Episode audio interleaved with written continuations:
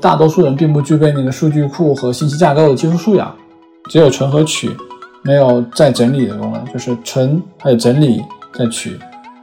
所以说你们现在所有的工具都在倡导的说，简单简便，你存了就能取，其实不是一个好方式，反而会把我们的思维带得更懒。对，就是你个人不要和工具绑定太深，你一定要和自己的信息整理能力绑定的很深。人可能没办法进化了，时间太短了，但数据进化很快，一周两周可能一个数据就新的一个量级就出来了。我在 Notion 的社群里面就发生过很多次争吵，所以我觉得争吵有时候也是有意义的，就是你通过一个现实的案例来去在群里面去诉说自己的一个想法理念，然后同时呢，把你的不是目标用户的人群同志呃就是同学嘛，就是给他做一下过滤。Hello Hello，欢迎来到新一期的实习生活，我是小易。今天特别开心，请到那个 Notion 中文社区的负责人李敏，然后可以先请李敏自己做一个自我介绍吗？Hello Hello，然后首先很感谢小易的这一次邀请，然后我是 Notion 中文社区的负责人李敏，我的主职呢是一名技术编辑，呃，其实是之前是，现在其实已经正常的转为了运营。我在技术社区呢从业已经有四年半的时间，然后其中这四年半的时间的话。大部分都是以技术的知识付费呃为主，你可以理解为技术的得到。嗯，对。然后我比较擅长的有一些就是内容的生产、编辑、辅助，就是你可以把我理解成一个打辅助的角色，就是帮助那些技术的 KL 呃能挣钱、能有影响力，甚至在未来有一些类似于技术品牌的曝光吧。当然，在业余之外，我是组织了 Notion 中文社区，也是出于个人的一个兴趣。你本科就是大学的时候学的是什么呢？你是学那种技术或者开发计算机之类的专业吗？呃，大学不是，我大学组织还是以动漫设计为主。呃，我的高中其实是个理科生，但是我怎么说，出于机缘巧合吧，选了一个艺术学院，然后去学了动漫设计。高中的时候，我对计算机其实很感兴趣，特别感兴趣。但考虑到我的数学很差，就是又考虑又翻看了很多的那个，当时是填志愿报告嘛，你总要要翻看很多的介绍嘛。这个专业你需要匹配什么样的能力，匹配什么样的想法，甚至未来他的一个职业方向是什么样的。当时就看了一下，就是说，哎，学计算机对数学能力很重要。我这里插一个点，就是。我之后在真的进入技术社区之后，我发现数学实际又不是那么重要。就如果你想要具备基础编程能力的话，那数学不是那么重要，就是满足一些业务开发需求，而非是在往算法上做牺牲的话，数学就显得不是那么太重要。所以有时候我都有点小后悔，说我当时为什么不是选计算机，而是选了动漫，然后走了这几年的弯路。所以我决定在。就是即将毕业的时候，其实我就开始有选择性的，呃，去找一份呃面向就是开发者相关的一些呃领域去试探一下。当时是发现了我的第一个公司叫掘金，因为它是一五年创就是创建的，对，他们在掘金上去组织那个叫掘金翻译计划。对，因为掘金翻译计划怎么讲呢？英文能力我还行，就是我能去翻译一些东西，所以我决定去试试这个掘金翻译计划。很遗憾的是，我也没有去试到这个翻译计划的一些东西，呃，反而去结识到了这个社区的呃两位创始人。对，因为我当时在社区里面疯狂的划水，疯狂的呃各种搞活跃气氛之类的操作吧。因为他们社区当时还规模还很小，你在里面的发言，在里面的曝光，就很容易的去被创始人、创始团队看到。就间接的勾搭上了两位创始人，然后也也就有了我的第一份实习工作，叫技术运营。哇，就比如说你当时去说投递掘金的工作的时候，是想去做翻译，然后最后做到了运营。那你自己做下来之后，你会觉得自己是会更适合做技术运营这方面吗？嗯，为什么要去选择运营这个岗位？突然发现就是自己具备。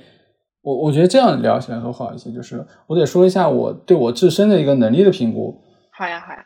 对我有极强的模仿能力，呃，所以我的原创能力是不够的。就比如做一些编程开发的时候，呃，它是极具有一些创意性的东西在里面，对我来说就比较困难。这可能是与我先天怎么讲，就是吸收大量的信息，然后对这些信息再进行一个处理。呃，这个我后面会聊到，我为什么会去用 Flow 这个工具。第二个点呢，就是，呃，我线下很腼腆，但线上很稳，应该叫什么？线上很，呃，大家所说那个键盘侠吧？哦，这样吗？当然，我不会对一些什么，呃，我未知的领域我去发表评论，这是不会的。我只会对我已知的领域发表评论，然后甚至去，对，就是会去找一些社区。如果就是在一个社区内的话，那我更多是一个夸赞者的身份。我会更多的去用，呃，真棒、真好、非常好、特别好，然后各种的爱心 emoji，对，我觉得这种夸别人是很有意思的。哦，我觉得好有意思啊！我我想就是在我们聊掘金这个之前，能不能先给我们 介绍一下，就什么是掘金？因为我自己是不太有理科背景的嘛。呃，虽然我也知道有一些开发者社区啊，但是我还是挺想，就是从你的角度上，如果你去介绍掘金这个社区的话，你会怎么给我们介绍？它是干嘛的？然后它主要的价值和意义在哪里？嗯，可以理解为它是一个，我不知道大家有没有知道简书？哦，我知道，知道。对，甚至早期的那个叫 Hack News。嗯，Hack News。呃，掘金的早期是以 Hack News 起步的，就是它以呃展示一些呃大家分享的技术文章的链接，对，通过一些热门的算法的方式吧，去做一些点击。就如果用户点击的文，就对文章的一个点击就越高，就是评分越高之类的话，它的文章就会排到前面去，然后每天去精选相关的内容放在这个平台上，也可以理解为产品的 Product Hunt。我感觉 Product Hunt 可能都有。就大家都不太熟悉了，就再说一说，就是大家要再去呃找简书、找 Hack News，还要找 Product Hunt 的一个柔合吧。对，就柔合成了一个旧社区。然后简单明了的说，它其实就是一个内容分发社区，面向开发者的内容分发社区。你把它替换成其他内容也是可以的。哎，我还挺好奇的，你最开始是在掘金嘛？然后你后来又。呃，自己做了 Notion 这个东西，所以算 Notion 是你的一个副业吗？还是说你现在已经把它变成了主业？它它们是一个什么样的关系？嗯，Notion 是掘金在哦，说一点啊，掘金已经被字节收购了。然后为什么去做了 Notion？这个我在其其他的平台其实也有讲过，就是也是机缘巧合认识了，就是认识了掘金，然后再通过掘金认识了。认识了掘金创始人英明，然后英明在于是周会上去提到了这个工具，提到了 Notion 这个工具。当时的 Notion 还很很小，会让人觉得新奇，但整体的功能不如现在，就很弱。你可以理解它的功能其实还是相当就相当弱，只能满足编辑排版的一些需求。但在一六年的时候，我觉得还是蛮神奇的，就是已经有人能够把文本自由的做一些排版，然后拖在。就是图片的时候都不需要再去考虑图床这个问题。我知道作为编辑这个事情，它永远离开不了的两个两个点，一定是文本和图片。对，然后这两个文就是这两个呃元素的一些同步啊，一些就是校验啊，是一个极其痛苦的事情。你会不断的去产生那种叫 V 一版本、V 二版本、V 三版本，这就是编辑的一个痛苦。呃，的确是有想过解决方法，无论是。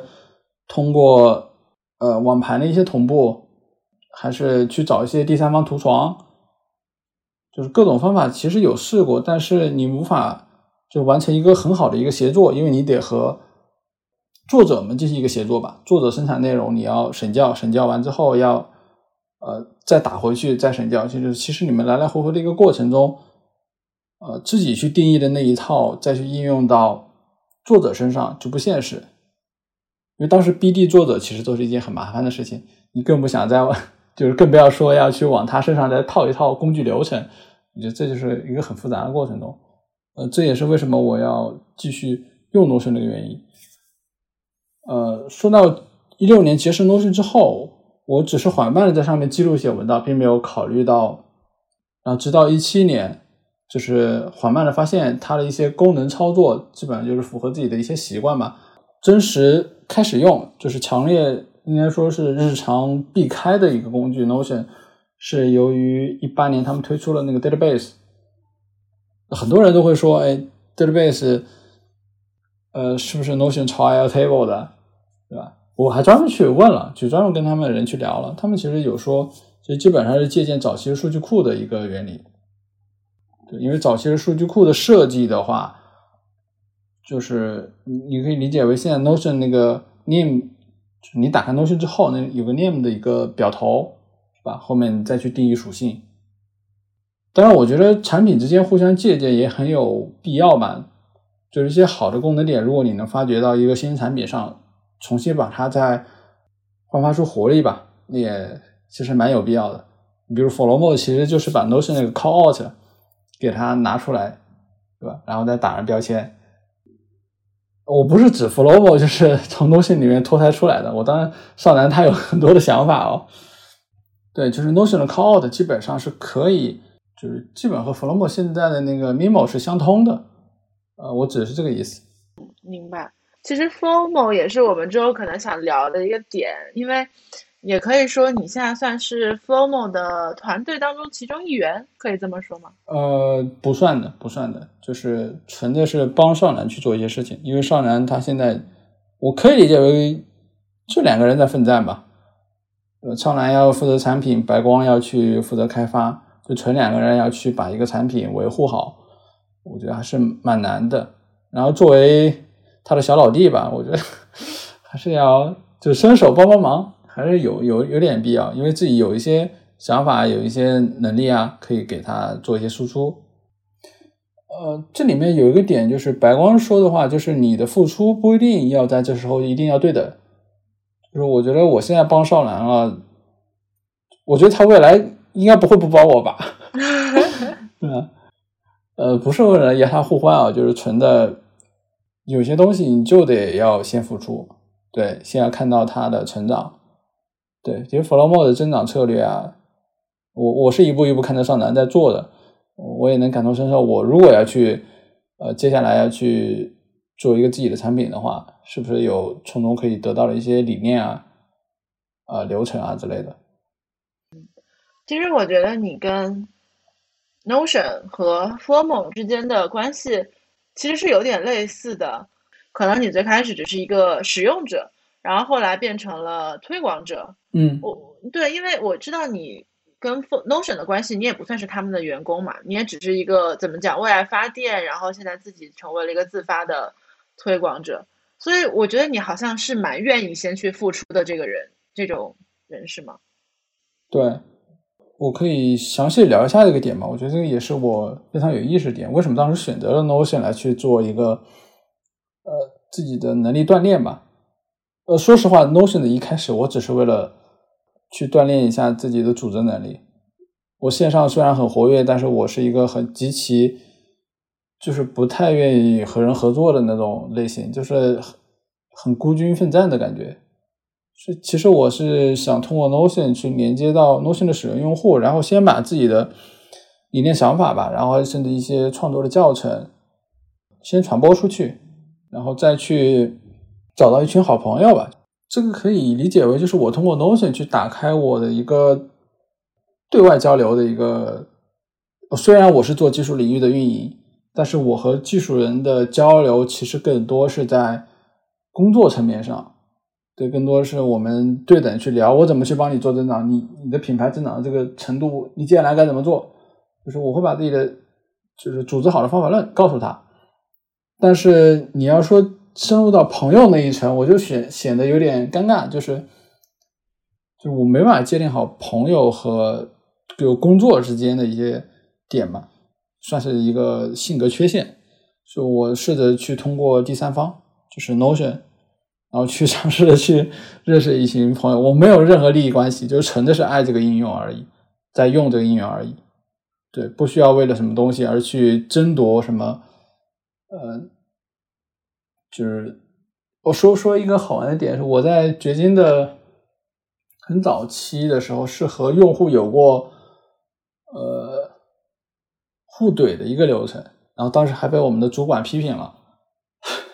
就是我建议所有的就是已经在职的都不要和你的用户进行互怼，就哪怕他说的再不对，他已经呃就是说的话再难听，我觉得你可以有选择性忽略，而不是要凑上去说一句话，因为他最终会不是以你的名义，他而是以整个平台的品牌的一个名义，对，来对你进行一个轰炸。这时候你其实受到的压力不是来自他的压力，你更多来自你用，就是其他用户会怎么讲。啊，其他用户压力一下来，那么面对就是你工作上的一些，就是领导的压力啊，是吧？甚至还有就是面临被开除的风险都是有的。所以啊，能忍即忍。对，如果能够在工作中去设计一个小马甲之类的，是吧？那就用小马甲来去对外对话。对，这样是最好的，就是尽量把自己的人格化，我觉得稍微要和工作做一些区分吧。如果你的人格和工作绑定的比较深，那么你去找下一份工作的时候也会有一些麻烦。当然我没有被开除，只是被主管批了一顿。虽然我很想跟他那人再继续互怼，再怼下去，因为怼的感觉怎么讲呢？就是你不服嘛。所以做农村综合社区之后，我其实中间也会发生过很多就是关于运营的一些交流问题。其实最终发现。就是真实去用这个产品，真实的去爱这个产品的人，他基本上不会去发表什么太过激的言论。对，更多是有有意思的探讨。就是我之前有有有听过一句话，叫什么？呃，用过的笔记工具比写的笔记还多。嗯，对，基本上是这一类的同学，他会他会更倾向的去。在笔记平台去发表看法、发表意见，因为他用过这么多工具，对，但他发表的看法和意见，对和当前社区的调性是不符的，就他会很容易的就把这个社区冲散，所以也因此我在 Notion 的社群里面就发生过很多次争吵。你比如说昨天其实就发生争吵了，就是大家要去讨论什么，要要去聊什么东西时候，对，大家会更倾向于聊我用什么笔记好呢？你觉得这笔记怎么样？其实这些问题都不应该在社。我个人做社区的这一年来，就是来看的话，就这些问题是不应该在社区里面出现的。你完全可以借助搜索引擎去检索到这些问题。社区里面，呃，或者社群里面吧，能提到问题应该是什么？我用了什么东西？对比到它好不好？哪里好？是吧？大家能不能给点意见？对吧？或者说我遇到了产品上使用的某某个问题，截个图，然后贴上自己的一些使用流程或者操作流程，对，这样是有利于一个社区的一个良好环境的一个就是循环吧。所以后期就导致了，因为早期我并没有就是思考这件事情，就是他们为什么要老是这样说，所以导致我和他们其实就间接发生冲突。然后这里面我就聊一下，呃。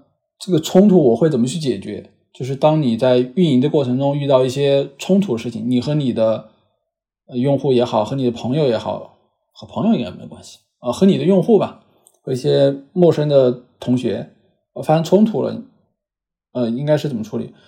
呃，如果你是个管理者，我建议是不要以自己的名义去做一个，啊，就是正面的刚吧，就是你还是要借助小马甲。对，很多时候你无需借助自己。对，即使你有这种想法，你完，呃，要么忽略，要么觉得你真想觉得要去把他请出去，是吧？或者是要跟他来一番什么激烈辩论，那我觉得你可以换一个小马甲来。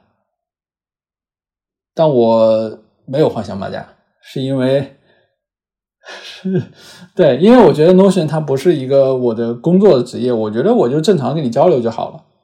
但是工作中，我是建议你非常用小马甲，这也是这个原因。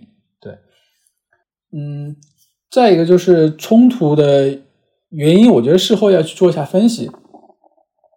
呃，不能每一次发生这样的冲突，你总要用一个极端的方式，比如请出群去对待。你还要思考一下，怎么样去把你的想法，就是你对一个社群的一个期待的想法，怎么去让更多的群成员知道。对，所以我觉得争吵有时候也是有意义的，就是你通过一个现实的案例来去在群里面去诉说自己的一个想法理念，然后同时呢。把你的不是目标用户的人群同志，呃，就是同学嘛，就是给他做一下过滤。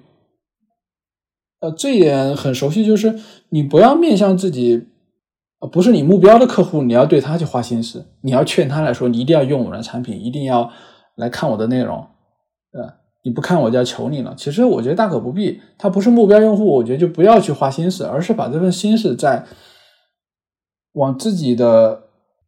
目标用户吧，或者是自己的真爱用户，就是拿骨灰级的粉丝用户啊，往他们心思上花，就是花花心力，因为他们是真正会帮你传播的人，他们是真正不会想着说我要诋毁你，我要把你怎么搞怎么搞，是吧？就是不是目标用户，你就忽略就好。哪怕你早期拉群的时候，都不要在意人数。我犯了一个错误，就是我在拉 Notion 群的时候，其实没有做过滤，就是只要一提到 Notion，我觉得我就给你拉进来了。然后最终发现社群的质量就远不如，就是早期你通过一些文章吸引过来的。嗯，刚刚我听到其实挺有同感的，因为像我们做这个播客嘛，虽然现在订阅者还不是算特别多，嗯，但是我们也有一个自己的小的社群了。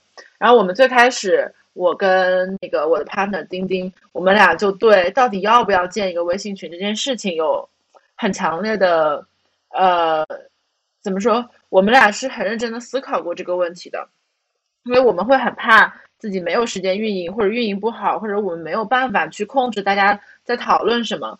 我我感觉你之前作为管理者或者运营者很头疼的一个原因就是，嗯，你要做一个品牌社群跟做一个兴趣社群，它还是不一样的。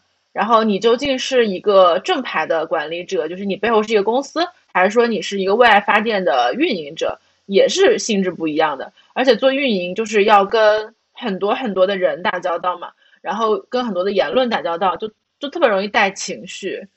因为我最开始也是先从你的那个个人主页去加了 Notion 的那个社群嘛，然后我就发现有两点，第一点就是我发现那个群里面有你的好多小马甲，就是 就是都叫李米同一个名字，然后同一个头像，但是是不同的账号，然后我当时就啊特别惊讶说。哇，这个人能开这么多的那个微信账号，就这个时间管理、设备管理、账号管理这个方面，我就是觉得好神奇，就是非常的佩服，不知道你是怎么做到的。然后我的第二点观察就是，中文社群它可能不只是说它只是一个微信群或者一个什么东西，这个社群里面有更多偏内容的，比如说你在 Notion 这个平台上面就搭建了一个内容平台，然后里面有很多的教程啊等等。然后包括你个人的网站也是一个平台，大家也会问你 Notion 的问题，所以我还是蛮好奇，就是这些群组你是怎么管理的？因为对我来说，就是已经是一个蛮庞杂的一件事情了，但它背后好像只有你一个人，是吗？对，目前的话，我只有我一个人。说实话，我对我我原始的目的就是为了去找到自己能一起管理的人嘛，还是很难，就是有一些个人。性格习惯上的卖出啊就很难，对，因为都是用爱发电，你很难让大家持续发电。因为东西做是虚微，没有任何的收益。你要说有品牌的收益，那我觉得这个是虚的，太虚了。然后你要说能很早的用上那个 Notion 的功能，那我觉得也是很虚。就是一个工具，它不会伴你一生，甚至不会伴你，就是伴，就是伴你个三个三年，我觉得都很长了。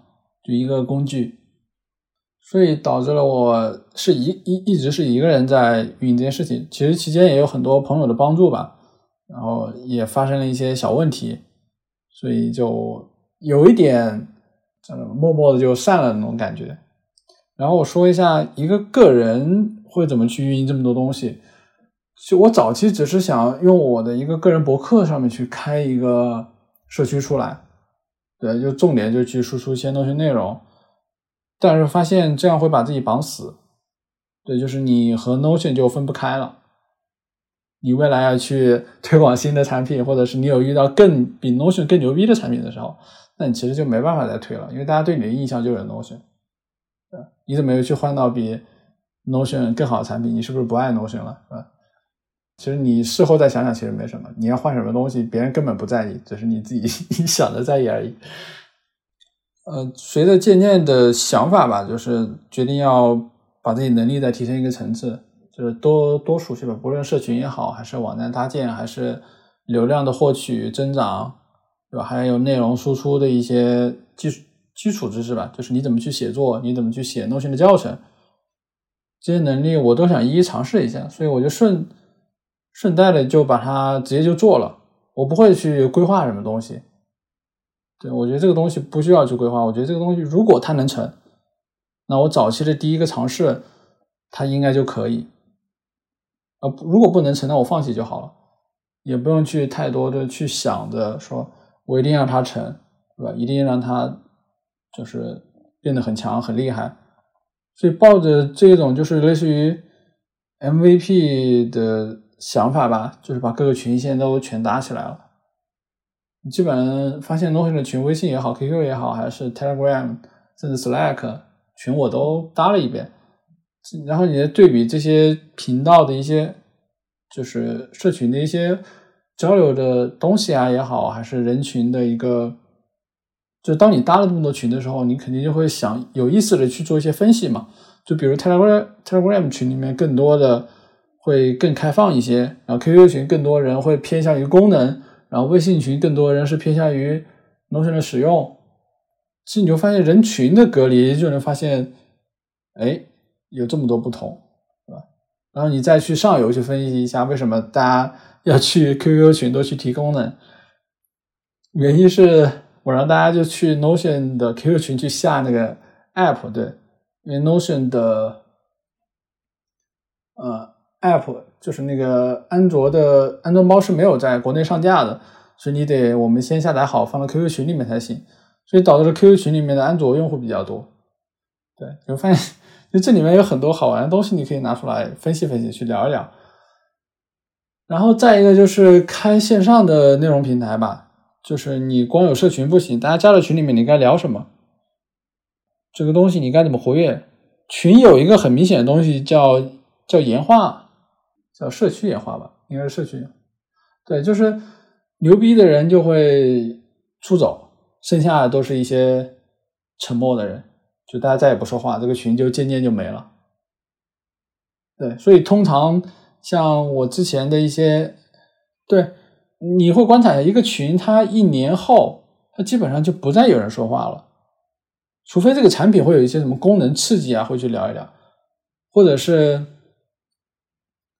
或者是一些熟人的群，就是你们的关系是一直在维系着的，所以五百人大群啊也好，还是四百人大群也好，我可以先问一下，就是做这个 Notion 中文社区，包括这些社群有多长时间了呀？感觉要通过很长时间的经营才能观察到这些分析和数据。呃，对我做社群的话，已经有四年多时间了。我在掘金兽一开始就做社群，做技术社群，对。所以延伸到 Notion 上，Notion 更好玩一些吧，就是因为它是伴随一个产品的成长，有话题可聊，也基本是有话题可聊的，然后有一些使用问题可聊的，所以顺就顺带也就在 Notion 这个社群上去做了一些个人尝试，能能感觉到的就是一个社社群吧，或者一个微信群，它的活跃周期也就一年左右，就是陌生的社群，主要是陌生的社群，所以。你要针对这种策略会怎么做呢？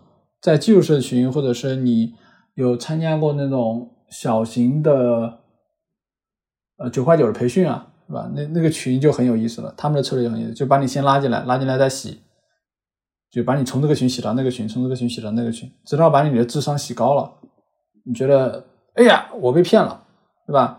然后你就会退出这个群，你就不再进入这个循环了。所以运营常用的策略就是洗群，就是把这个群给它洗到一个新的群，把真实活跃的用户再洗出来。当然是前提是你觉得这个社区你值值得去运营。你比如 Notion 在某一刻是吧，它可能要被更大的公司收购了，对吧？不再这么小而应该不是小而美，就是这种呃简单而美好了，是吧？那你可能就会再换一个比 Notion 更厉害的工具，这也是有可能的，因为人会向着更美好、更有用、更有价值的东西去看嘛。呃，并不是弃掉 Notion，但但说一点啊，Notion 最近的功能和今年的功能更新吧，会还是蛮让我吃惊的。无论是呃装载了主动离线，就是你打开 Notion 一点就开了，不再 考虑到网络加载的一些问题，还有就是中文，是吧？还有一些。呃，界面上改观吧，就至少我看了，我觉得 Notion 今年的诚意会比往年要大很多，这是一个小插曲，就给大家提提一嘴。好，说到社群上来啊，就是你在运营社群的时候遇到了岩画，你的处理的很简单办法就是再换个群而已。如果你有精力，那你就挨个去联系这个群的成员，去跟他们聊。当然，这一切都不是一个解决方案，就是这一切都是基于你之前为什么把社区搞成岩化这个过程而去做了一些动作。但如何让你的社区不岩化，我我觉得应该不是，我觉得应该是我探索出来一个思路吧。就是我觉得大家应该要去让社群里面人互相认识，产生更多的连接。哦，就是你刚刚说的，通过他真的交到朋友的那种感觉。对。就是让大家真实感受到了，我就通过的社区受惠了，得到东西了，然后这是一个方面。第二是长期的关系绑定，就是你在这个社群里面认识了十个朋友，你们十个朋友还甚至线下去聚会，是吧？而且你们频繁的交流，你甚至还拉小群之类的，呃，至少他们的社群里面，就是一旦有什么可以带动的东西，他们一定是会就是社群里面率先活跃起来的，因为他得到了东西，对他认为他呢可能会能还会得到更多的东西也好。还是呃，存着自我奉献也好，这都是存在的，这随机的，你可以理解为社群是个随机的。然后再一个就是你要把社群拉小一点，我觉得不用把社群一定要拉到五百人，拉到五百人不是一个很好的策略。社群应该是因为考虑到微信的限制，所以你微信群拉到三百人左右就 OK 了。然后随着后期后期的一些演化的一些作用的话，你要不断的再加新人进来。对 QQ 群那就更简单了。如果你半年不活跃，就是你半年的话不活跃，那么直接就给你请出去。我的主要现在 QQ 群主要是我的管理员在做，就是我是有找管理员，因为 QQ 群很好管理，它的各种功能啊都很好设置。然后 Telegram 群的话，它没有任何限制，所以你就往进加就好了。就我来看的话，就是 Telegram 的群。就是保持活跃，其实就很简单了，就是就不停的往里面加人就好。其实你都不要做任何筛选，因为它有足够的量去支撑着你去往前面走。所以我建议，如果做播客吧，就是我觉得实习生，我这个播播客要做的话，我觉得要做一个 Telegram 去，来做一个频道吧，然后这两个互相辅助。对，嗯，最近好像有一个 App 叫井盖。然后他们也是那种不限人数的群，然后还可以拉那种兴趣小群啊之类的，但是是比较公开透明的方式。我不知道你有没有了解过这个？我了解过井盖，但不会采用井盖，就是因为基础的装机用户就很少，你还要去帮井盖去拉人，去帮他去做增长，我觉得这个是划不来的。如果你和井盖利益绑定不是那么深的话，就是有没有什么合作的话，其实你很难合作起来。对，因为因为大家能打开井盖看什么东西，一定是要看稀有的的事情。哦，这里面只是个人的一个产品思考，就是因为早期是有知识星球嘛，就是我也下知识星球加了很多小组，其实我都不会打开看，因为它不是我常用的应用。所以组群也好，组什么内容也好，一定要组用户基数最多的，对，然后用户触手可及的，它不需要做筛选成本的。找这种平台去搭建就好了。然后如果有合作关系，那你和井盖有合作关系，那我觉得你就去井盖搭一个，井盖能给你一些流量的一些辅助啊，我觉得也是有必要的。纯商业谈判的角度啊，如果你个人关系，那就玩起来了，是吧？你不用顾虑那么多。对，明白。就我对你刚刚讲的有一点还挺挺认同的，就是其实不同的平台，你能看到它对人群有区隔。然后甚至它对设备也有区隔，像是 QQ 群可能安卓的设备更多，然后背后可能会有很多的原因，有平台的原因、功能的原因，然后各种各样的原因。然后我看到你在你自己的主页上面写的有一句话，就说九五后男生有很多奇怪的想法，活跃在 Twitter，然后包括你自己目前可能最常使用的可能是 Notion、Flomo，然后像刚刚我们有说到。说呃，像知识星球这些你也下过，但是并不是你的常用应用。然后群的话呢，也有一定的那种活跃周期。我在想，是不是真的，这个就就真的跟比如说个体的经历以及个体的很多身份认同相关。就是说，因为我之前是在香港读书嘛，然后我做了博客之后，就会有人来问我说：“哎，小易，你有没有 Twitter？” 然后我说啊，我很少用 Twitter，然后我也很少用 Facebook，但是 Instagram 我会用。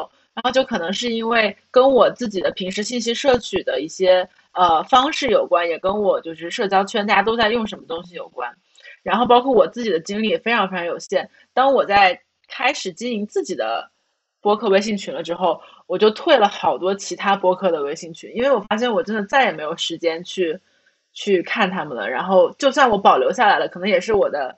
真爱播客那些群，然后我也只会在里面潜水，然后所以我就觉得说，你的生活跟这些应用或者跟这些工具，然后跟你生活中面的人，就到最后他还是会，呃，你会主动或者被动的过滤掉很多东西，然后最后留下了那么一些东西。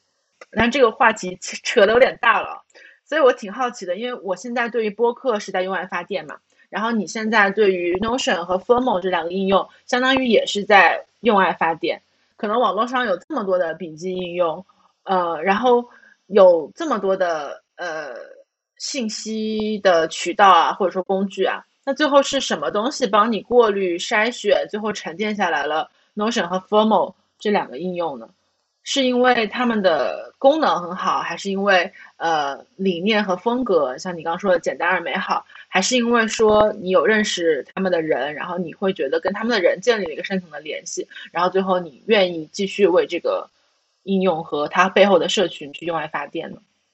嗯，了解。其实这里面有两个东西啊，就是分别是人和工具，是吧？然后其实无论是认识 Notion 也好，认识那个 Flomo 也好。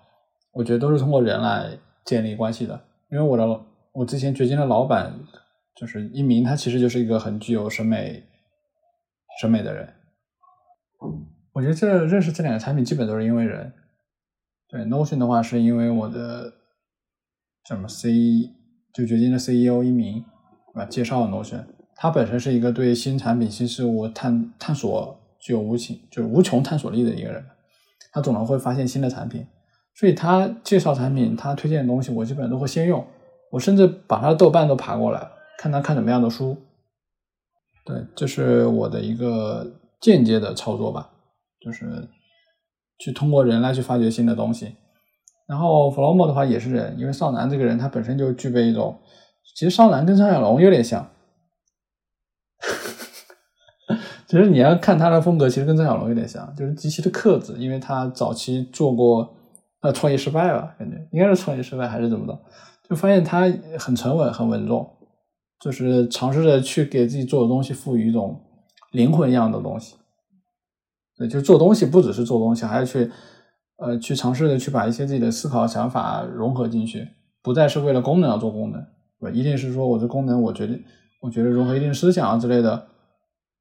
先说你刚刚之前提到的问题，就是你们你不用推特。对吧？但你用 Instagram 之类的，我把这个问题先跟你说一下，就是在推特上输出，你能接触到的人基本上是具备一定的信息获取能能力的人。对，因为你要越过那个，就是那个墙，其实还是有一定难度的。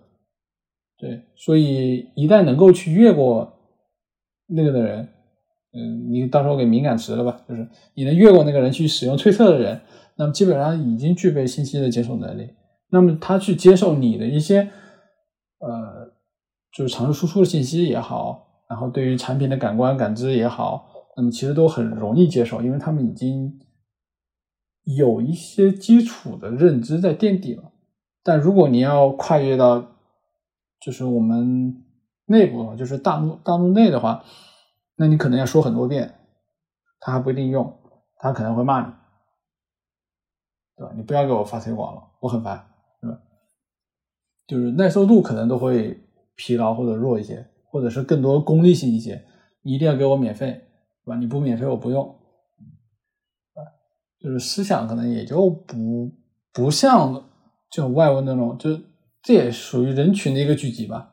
我不是说就是内和外有什么不好，只是人群聚集的，就是就叫富集度比较高吧，就是外部富集度可能比较高，内部可能就比较散。所以你碰到了一些问题的时候，就可能会很多。所以我觉得，如果实习生，我像这种播客，我都觉得是一种比较高端的，呃，高端的信息信息传播方式了。呃，对，我觉得有必要去。其实我可以小小的透露一下，就这里插一下，就是我，呃，我自己听播客的时间其实不算特别长。然后，但我是听了一段时间之后，就决定要自己做了。然后我自己做了之后，发现我们那个社群里面的人，就真的会，呃，从订阅，然后再到收听，再到沉淀到社群，在活跃的那帮人。然后我们线下一见，发现就是都特别厉害，我觉得都比我厉害，就是能力水平都至少，至少跟我差不多，或者在我之上。我就发现。真的通过播客这样一个事情，然后通过你各个各个层面的筛选吧，也有意无意的筛选，然后最后发现留下来的人都是特别闪光的，然后对我来说也是一个很大的启发。对，呃，这也是我今年要做的事情，就是发掘到用 Notion 的群很闪光的人，对，然后把自己的一些想法思路跟他们讲，让他们扩散出去。对，就是今年的一个目标吧。呃，所以也也就是讲，就是随着社应该怎么讲吧？其实用 Notion 的人呢，他也是属于一个比较高级的人。一第一，你得懂英文，对；第二是你得懂信息的组织方式。呃，Notion 的工程师在前几天是写了一篇文章，是关于就是数据库的一个科普。他有提到一个点啊，就是说大多数人并不具备那个数据库和信息架构的技术素养，就是这群人呢。就只能去简单的输入和就是存和取，只有存和取，没有再整理的功能。就是存还有整理再取，对，就是整理这个过程其实是就大多数人会把它省掉了。所以为什么现在所有的工具都在倡导的说简单简便，你存了就能取？其实不是一个好方式，反而会把我们的思维带得更懒。对，因为你最终都让他们帮你整理了。你最终要根据它的格式来，是吧？你自己的整理方式、整理归纳方式、学习方式，立马就会把它带到它的一个维度上去。呃，当然也不是说这是坏事，但对于你个人来说，你的习惯一旦养成了，这工具一旦没了，那你再找替换的工具就很难。对，就是你个人不要和工具绑定太深，你一定要和自己的信息整理能力绑定的很深。就比如我会用 Notion，其实我用 Airtable，用呃各种的表格设计工具我都可以，因为我具备数据设计能力，我知道这个数据我拿到了，我该怎么把它整理好、归类好，然后呃归归类好，然后甚至把它就是价值甚至再往上再扩充一下，是吧？因为这些东西你自己会去懂，对，呃，所以我觉得工具要么就是极其简单，要么就。呃，就是属于那种不复杂又很简单，我觉得这种工具就就就有一些问题吧。嗯，所以我为什么去选 Notion 和 Flomo 也是这两个原因。对，然后 Flomo，Flomo 是一个极其简单的，就是你输入，然后梳理一遍，然后再整理到 Notion 里面去，就 Notion 它作为一个整理工具去用了。是这么个道理。我还挺想问，你是怎么去定义 Formal 这样一个产品或者说工具的？怎么去定义 Formal？我觉得 Formal 它是一个简单的输入环节吧，它让我其实是真的没有感到压力去输入。其实往期在 Notion 也好，在其他的工具层面上去做一些输入的话，我是很有压力的，就是我得想着这数据我存哪了，对吧？就是然后这个数据存了之后，我会不会再去看？怎么去看？对吧？就是你可能会通过一些 DIY 的手段去实现，但是有些服务中断了，甚至要搭进去更多成本，其实还是比较麻烦的。就是，就我觉得有这两点吧。第一个是我输入的问题，我输入的地方有 Notion，对吧？之前就是会用 Notion 来输入，就是有一些想法就会记在里面，有些想法就记里面。然后再一个的话，就是可能也会用备忘录，可能还会再去用呃微信也好，然后还有呃甚至用纸笔都有。就是我的输入方式就是随机有灵感随机就记，我不在我不太在意说一定要把一个工具给它绑定在一起。所以这时候其实你能发现你在之后再去寻找这些信息的时候就非常麻烦，它不在一个剧集里面。对，所以我就训练了自己意识，就是尝试在 Notion 里面记。但你发现 Notion，嗯，打开之后你还要去通过步步的操作，就是你得点那个 Add Template，就是你加一个模板。然后在下面才能记，所以这种打断操作的方式其实不友好的。所以不如我就通过微信直接记呗，然后直接发给 Flowmo 啊，通过 Flowmo 直接就传到 Flow 里面去，我再随机选一个时间再去记录，就是把它整理，就是整理这个流程就显得尤为重要了。怎么去把这些信息归类，信息抽出一些选题出来？因为我自身是有一些写作呃方向的事情吧。就把它抽出来，然后粘贴在我的一些选题里面。我大概积累了有二十多个选题，但是都是写了一半的，呃，并没有说一次性要把它全部写完。就是遇到这个相关习题就丢进去，再就丢到应该是遇到这个选题相关的，哎，我熟悉这个，我给它复制到 Flomo，就通过 Flomo 的那个插件，它不是有 API 吗？这个是一个让我极其方便点，就是我通过一滑。然后点击 Flomo 图标，直接就发送到我的 Flomo 里面去了。我也不需要去打开 Flomo，对我也不需要去呃专门去打开 Notion，然后再去呃不是不是 Notion，就是嗯应该怎么讲呢？就是我在 nos 里面有很多的选题。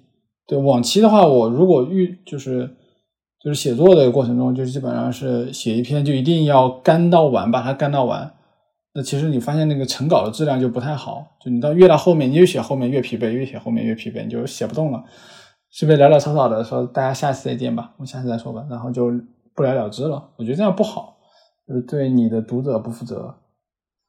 所以后期就就是也是看少男一直在写他的一些相关思想和总结嘛，也怎么讲，针对自己的需求，所以我就选了，就是。把 Flowmo 尝试融融合进这个写作的一个流程中去，然后我有二十多个选题，然后这二十多个选题中的点，我如果在网站上遇到了，那么我直接通过那个 Flowmo 的插件，因为 Flowmo 现在有 API 功能，我就直接发送到我的 Flowmo 里面去，我再抽时间就抽一两个小时，再把它整理到我的主题里面去就好了，我再也不需要再去每一次遇到这个主题，我都要去打开某个应用。再建一个模板，我觉得这个浪费时间，对，不是一个高效率的事情。对，高效的事情不应该是在就是就打断操作的情况下，应该是持续的有个流的情况下。就为什么说我也不用番茄土豆，有这个原因。就你二十分钟就要停一下，二十分钟就要停一下，那你还能做好事情吗？就这种创意事情，也不不叫创意事情，就是这种呃偏持续性的事情。你要么就是把它的时间段切割一块一块的，对，就是切割成几分钟几分钟的去做；要么就是把它切断成一个大的时间块去做。这是我的一个体验吧，纯个人体验，不做不做什么教学 教学啊。然后就是 Flowmo 从里面担当的点，就是其实就是一个输入吧，它是一个。中枢一个信息的中枢，你所有的信息、所有的东西、随手可可得的信息，通过微信输，通过你的那个插件输。然后我在我的那个推呃不是推的，就是在我的 iPhone 上，我会加那个就是后后背敲两下，把自动运行那个捷径，对吧？就我复制了一个东西，我后背后背敲两下，自动就给我转到 Flow 里面去了，也很方便。对，就不再要去再打开应用。我觉得打开应用是一个非常费时费力的事情，所以我是极其讨厌打开应用的。我觉得能能多快就多快。再快一点，甚至不需要我输。我觉得这个东西我看了之后，你就给我觉得不错，我脑子里面觉得不错，你就给我传到我的对应的空间里面去，这是我最想要的。哎，说白说明白就是懒，就是懒，其实。然后就真的少男是做到这一点，就是真的把这个打开了。当然，其他工具也有，其他工具也有，不是我不愿意去探索吧，就是呃。说实话，少男是给了会员的，对，因为有一些有一些，我觉得有一些付费的东西，可能就也是一个阻隔吧。就是你，就有些工具的价格定价有点太高了，就是你超过你的个人受限了，就个人上限了。就是你一个工具卖两三百一年，那我就是你也没办法评估这两三百到底对你未来有没有用。所以你得先用了之后，你觉得有用，你才会付费。但是少男这个价格有点低，就是他也设置了一个叫什么教育的那个，我觉得很好玩，就是他设置了一个教育权限，就是他不验证啊。你觉得自己很贫穷，那你就点一下四十九那个套餐，你买就行。四十九对我来说，其实还还很就其实没有什么太大决策成本吧，就四九一年，哇，这个至少我是没有发现说无限储存的一个。产品中会提到说，四十九块钱一年，五十块钱一年。对，当然因为它可能比较小，所以所以定这么低的价格，其实也也有一些盈余空间吧。所以这样我的成本就是决策成本就相对小小很多了，这也是我用它的一个原因，便宜。呃，当然我我我要选肯定选九十九的，不会选四十九的。就是一定要支持少男，但很遗憾的是，我到现在都没有买。现在的会员基本上都已经通过邀请的方式，已经都给我冲到了二零二三年了。对，就是基本上在免费用，所以，对，呃，说说说真的，就少男设计这个方式，我是有参与的，对我有参与一些点，就少男。嗯，少男做一些产品方式，它很奇怪。你比如人家邀请，就是就是会设计一个总的上限，但少男设计一个产品的时候，它其实会定向筛选，就是你邀请七个人之后，你就不能再去邀请人了。对，你就不是说就是你邀请七个人之后，就是七个人之后的那个邀请，可能就不再算到你的会员天数里面去了。呃，一是可能是为了防那个盗刷。第二个呢，就是也是为了你自己能真心去推荐，你推荐身边最好的七个人去用，也能给 Flomo 带来比较优质的用户吧。就是真实的是通过人的真心去推荐的。对，当然，嗯，盗刷也也可以，也不一定是通过这种方式吧。嗯，至少能够，呃，应该怎么讲呢？至少能够发现少男很克制。就是很克制的去说一些东西，就做一些事情，这也是我一直想要学习的，就是你能不能克制自己，呃，甚至去学会拒绝。对，这是我一直想要的能力。但少男怎么讲呢？就是给我一种，啊，有一种导师的感觉，让我跟着他学习，跟着他，呃，不走弯路吧。走弯路也是一件很痛苦的事情。呃，嗯，然后我其实对于我自己为什么要帮少男做这件事情，更多的是因为我现在是在向少男学习吧。对，我也想参与到 Flowmo 的一个成长过程中。你看一个新产品，有自己的参与成长，也是一件很快乐的事情。你不需要去在意说这个产品说。一定要多大？但是你会发现，它成长的过程中有一些策略，有一些方法，还有就是人的一些变化，就是也是一种蛮有趣的体验吧。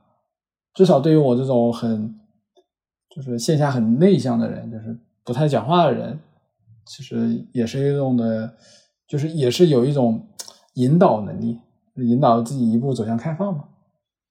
然后我现在基本上在 Flowmo 的群里面待着，经常看他们去聊什么东西，然后在群里面去发掘一些可以利用的点，然后我会把它收集起来，但我不会告诉少兰。对，因为我觉得现在，就我个人认为，现在其实不是 Flomo 爆发的时候，因为它的各个工具链其实是不完备的，比如没有客户端，对吧？比如它的一些功能也只能是。就是记录，但客户端快快来了，我就说一下，就是就 Flomo，我对于 Flomo 的一个推广的一个策略，可能会倾向于现在让 Flomo 更好的去探测用户需求，然后去根据少男的节奏去对产品在打磨吧，就是把它变得更好。然后其实核心的有一点就是，我认为 Flomo 现在没办法在人群爆发的原因，我觉得可能就是沉淀的设备。有点困难，就是沉淀设备来讲，你还是网页端，大家还记你的 flomo.com 哦，flomo 呃 app 点 dot .com，我觉得这是一件很困难的事情了。就你倒不如就用一个 app 来去绑定你的用户更合适。嗯，我个人的话就会尝试的去给 flomo 做一些引流的动作，就是让大家去知道 flomo，让大家去更好的使用 flomo 去搭配 Notion，然后做一些更有创造力的事情，比如写作。我觉得写作，我我是推荐啊，如果实习生活播客的一些读者们，你们如果有写作的同学，我是非常推荐你们用 Flomo 来收集灵感，用 Notion 来写作，对吧？然后再用 Notion 来做一些编教工作，就这两者相辅相成，是一个很有很有意思的事情。然后我那天跟少南有一起有，就是少南有去去年的二十六号有来北京嘛，我们线下见了一面。呃，当时我们开的玩笑说，Notion 说它是 Slack 的另一半，那 Flomo 就是 Notion 的另一半。对，就是一个呃玩笑话，这不是当真的，但的确能发现它在写作的辅助上提升会很大。就如果你是从事文字编校工作，从事一定的写论文啊之类的东西，我觉得通过写这个操作吧，你就通过 Flomo 来收集灵感，绝对很棒。好的，这个案例吃下了。就我自己也算是 Notion 和 Formo 的使用者，虽然肯定没有使用的像嗯 Mimi 那么高级，呃，然后我最开始知道 FOMO 是在极客上面，嗯，然后我看到了之后就去下载了，下载了之后就觉得，哎，它能够跟微信绑定是一件很棒的事情，因为我也用过不少笔记类的软件吧，都让我觉得很重，就是。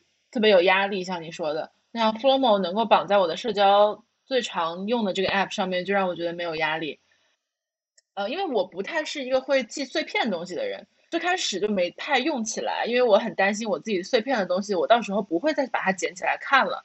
但我后来发现，Fomo 又有一个很厉害的功能，就是定期回顾和漫游。然后定期回顾其实我现在还没有启用，但漫游这件事情是挺让我能了解自己的一件事情吧。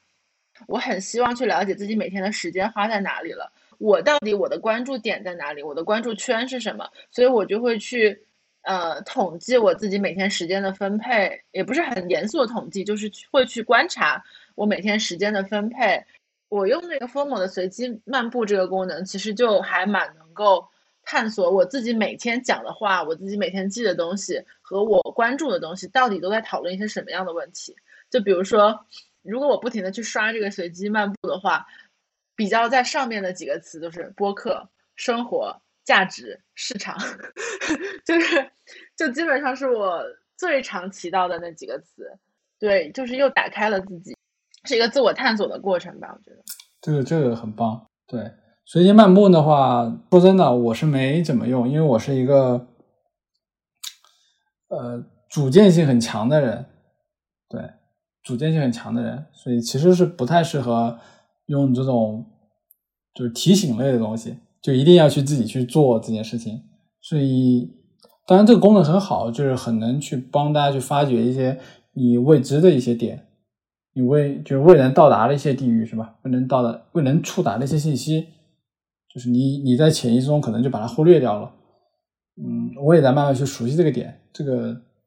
我后面我还要再多多体验一下，我有点对不起少男。其实这是 Flomo 的核心功能，这其实 Flomo 它想做的核心功能，对，就是从输入开始，然后再去探索，就是输入与信息的一个整理，呃，就是在挖掘吧，就是在挖掘的一个过程中，你输入之后你还在看，而不是像检查文章以后，就是业界也有吧，就是你检查文章之后再也不看，也是有这种情况发生的。对我自己用 Flomo 的感受就是。当我打开这个产品，看到它的功能，体会到它的用法了之后，我就能感受到创始人背后是一个什么样的理念在做这样的事情的。我觉得这就是一件很酷的事。最后一个问题想问 Limi 的，跟我们播客这个主题关系其实并不是特别的大，但是就我今天跟你聊了一个多小时，就是我有观察到你讲话的一些习惯。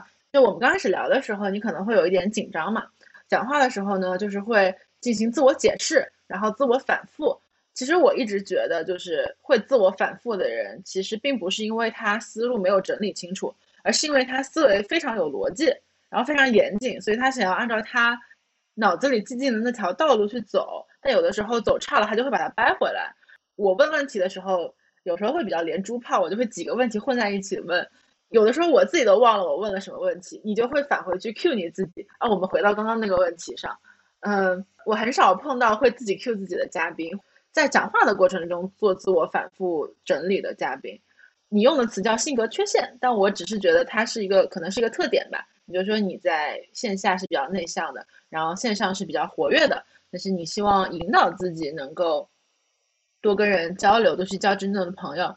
我想知道你自己有没有一个比较强烈的身份认同，或者说，嗯。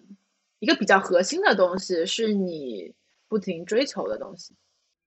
了解，就是其实就是一个规划，就是你对，就是就是你呃，我理解可能是偏向于规划，就是你对自己的一个认同和对未来的一个规划。你想做什么？你为什么而做？甚至呃，做这些东西能为你带来什么东西？呃，我首先说一下，然后刚刚说一下，就是其实我能。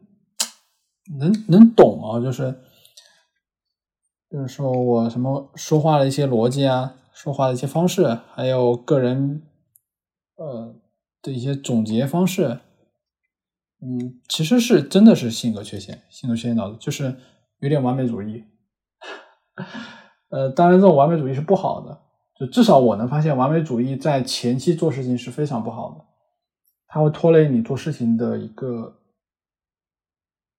就是进度吧，就有些功能、有些想法、有些思路，你可以当下就做，你不必再去想这个功能我要怎么去，你就是怎么去想着说第一步怎么做，第二步怎么做，第三步怎么做，第四步怎么做，就是很有规划性的要把它做好。那么其实你按照规划走的话，你的路数一定会偏，因为你有思路了，你不再会去想着这个东西，就是遇到了那个问题，我也就不去解决了。就是你会按照这个思路一直冲下去，最终冲冲下去就是就什么，就就叫八股文套用公式了。你发现那群人根本就不是你想象的呀，就是你比如用技术呃社区的逻辑来去做农村社区，那根本就起不来，就很难起来。因为技术人都是喜欢玩高精尖，然后技术人且呃就是应该怎么讲吧，就是。就是更多的会偏向于职业，但 Notion 它不是一个职业性产品，它只是一个个人就是效率的提高工具啊，甚至和职业相关，就是至少国内用 Notion 的用户和职业相关性可能都不太相关，就是纯的个人看了美观、简洁之类的，所以你得分析，就是有意识的去看一下用户的差别，然后再去做一下。嗯，但是你要说做前期分析，你分析不出来的。对你也不知道是好是坏，你只有通过自己做了之后，才能发觉，哎，这个是好，这个是对的。所以我会尝试着把自己的这个就是感觉或者是一个状态吧，去做一个切换，就不再是以做事情要做一些流程完美之类的东西。我可能有些东西我都不做流程，我就直接做，呃，直接做完之后，我觉得这个东西，哎，对于哪方面有用，对于哪方面有用，那我再把它分发出去。它是一个很简短的运营操作流程，所以我就没必要说一定要把它就是就一定要纳入到你流程中。但是呢，当你这个流程重复次数多了以后，那么你就应该想着把这个流，就是把这个你的走的一些流程的一些问题啊、一些方法啊，给它总结下来了。因为你发现它重复三次了，你还不总结，那其实就是就有意识，今天怎么就是会有点可惜吧？就是它属于你实践的一个方法论，你要去总结。对，就类似于 Notion 的一个 page 给它整理成 database 一样，就是你重复的 page 多了，那你就把它整理成在一个数据库里面，然后寻找它的逻辑规律。那这样沉淀下来的东西有什么好处呢？不是给你个人用的。是给你团队的成员用的，给你的与你协作的人用的，让他人知道你的方法论，知道你的思维是什么样的。这一点是我特别欠缺的，就是我懂，但我的团队人不懂。啊，就是你可能会在某一些细节上就是忙死忙活的，团队人也不知道去干啥，所以一定要把自己的就东西要给它扩散出去，就是有沉淀这个流程，就大家知道。其实我刚刚那个问题问的有点模糊，其实我蛮想问，就是说你到底觉得你是在以一个什么样的呃理念在工作或者在生活，或者说你有想过？因为我不想把问题问的这么灵魂，就是因为我昨天跟一个同学聊天，他就他就问我说：“你想你到底是为了什么活着？”然后整个人就把我问懵了。但我不想问这种问题，我只是想问，就是说，对我就觉得我们聊了很多那种。其实蛮思考性性的东西，我就想说，就是你这些思考的背后有没有你一个一贯的价值在？呃，其实就是我 slogan，就我的价值其实就是不停的探索未知，然后通过这些未知去迭代出一种新的感觉啊、新的知识出来，然后呢，把这种东西呢转变成一种认知，就是我能够说出去。其实迭代的最就是沉淀最后的一步，其实就是希望自己能够把这东西传播出去、说出去。自己对于这些东西的一些理念想法，为什么你会认同？是因为你经历过，但是你没有总结。嗯，对。其实大部分的认同感、大部分的营销策略都是基于此，就是，一定是找熟悉的事物，对于熟悉事物进行一个提炼总结。为什么名人名言会传播下来？那大段的句子传播不下来？因为大家会对名人名言脑补。但对大段的句子一看，哎，这个很清晰嘛，这不就是我所想的嘛？没了，就没了。嗯，大家其实就是，我觉得我的思想更多是在一直在去寻找一种，就是能够把，呃，想法，把自己的流程，通过一些就是简单的词汇把它，就是呃描述出来吧。其实也就是说，什么打法、沉淀。呃，就你不记得那个高级词汇吗？不是有吗？就是那个运营人或者是产品人的什么高级词汇嘛，其实就是那些。我觉得那些东西不是有错误，就是它本质就是一个提炼的作用。就是通过这种提炼，你会发现很多东西就会顺着这个就会展开。就如果你反推的话，就能展开。就至少你说话就会简单一些。大家一提到什么拉新促活嗯之类的词汇的时候，大家就会。很清晰的知道这个东西背后代表什么东西，然后为什么要活？我觉得这个话题很好，就是很闲聊那种。可以讲讲你的答案吗？我觉得首先就是让自己先活着吧。对，对对，我觉得首先就是得让自己先活着，让自己先活着。对，活着是很重要的事情，就是不是为了精神层面，我觉得就是很物理的层面，就是你得活着，一切一切都得活着。所以奉劝那些有不是奉劝吧。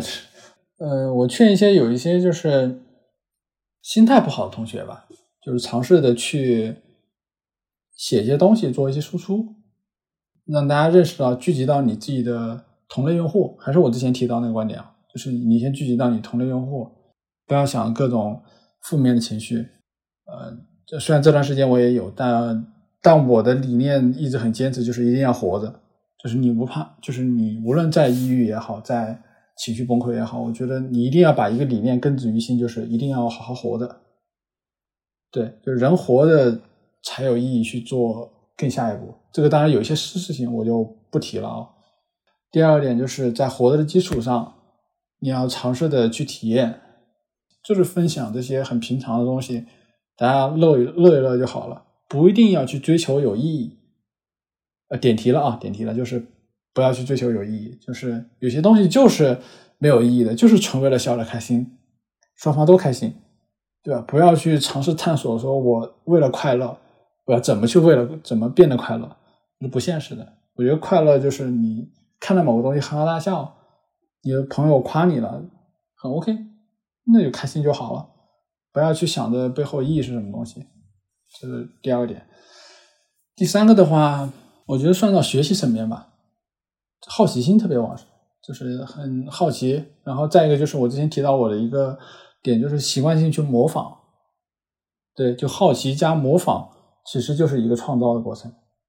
你的好奇心旺盛，意味着你能看到更多东西；你的模仿旺盛，意味着你能动手去做一些东西。所以它本质就是一种创作能力。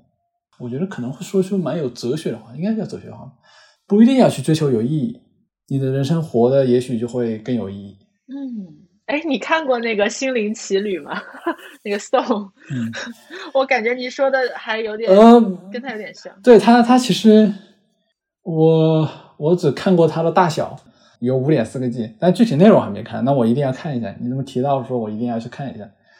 我我觉得最后最后，我再就说个小想法吧。呃，了解一些数据库啊，了解一些数据库加啊网络的知识。会让你的生活变得更轻松，因为我们无时无刻都要在线上的信息中去寻找一些东西，就是信息的传输和信息的梳理都很重要。所以我推荐大家就是有时间会去看一些数据库和网络相关的知识，了解你信息为什么获取不到了，对吧？然后我的信息该怎么整理，其实都有一些范式吧，已经已经存在了，就是存在于开发者的世界，但没有。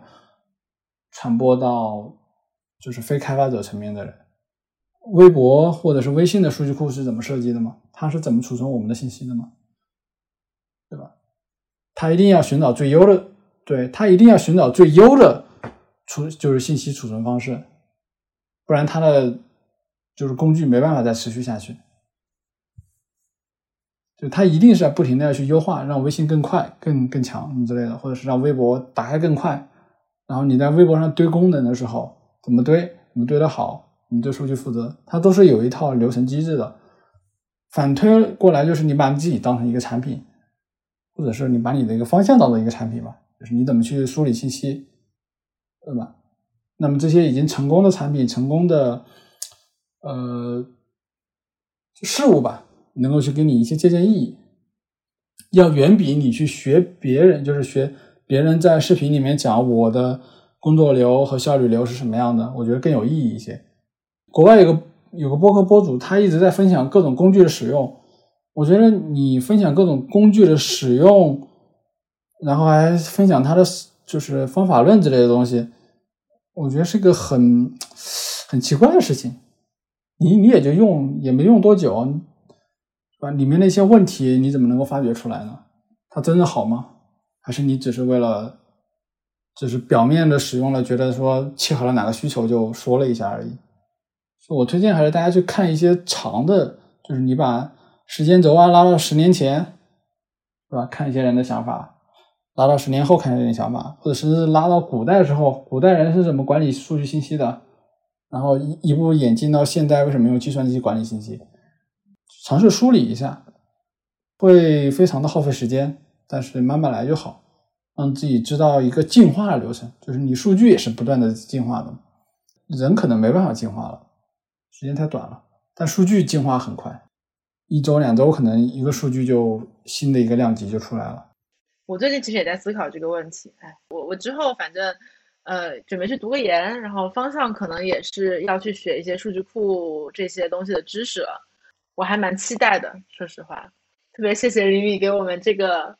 小 tips，那我们今天聊了两个小时多一点了，嗯，特别谢谢黎明这次呃来到实习生活做客，那我们下期再见啦，拜拜，拜拜，谢谢小易，然后谢谢大家。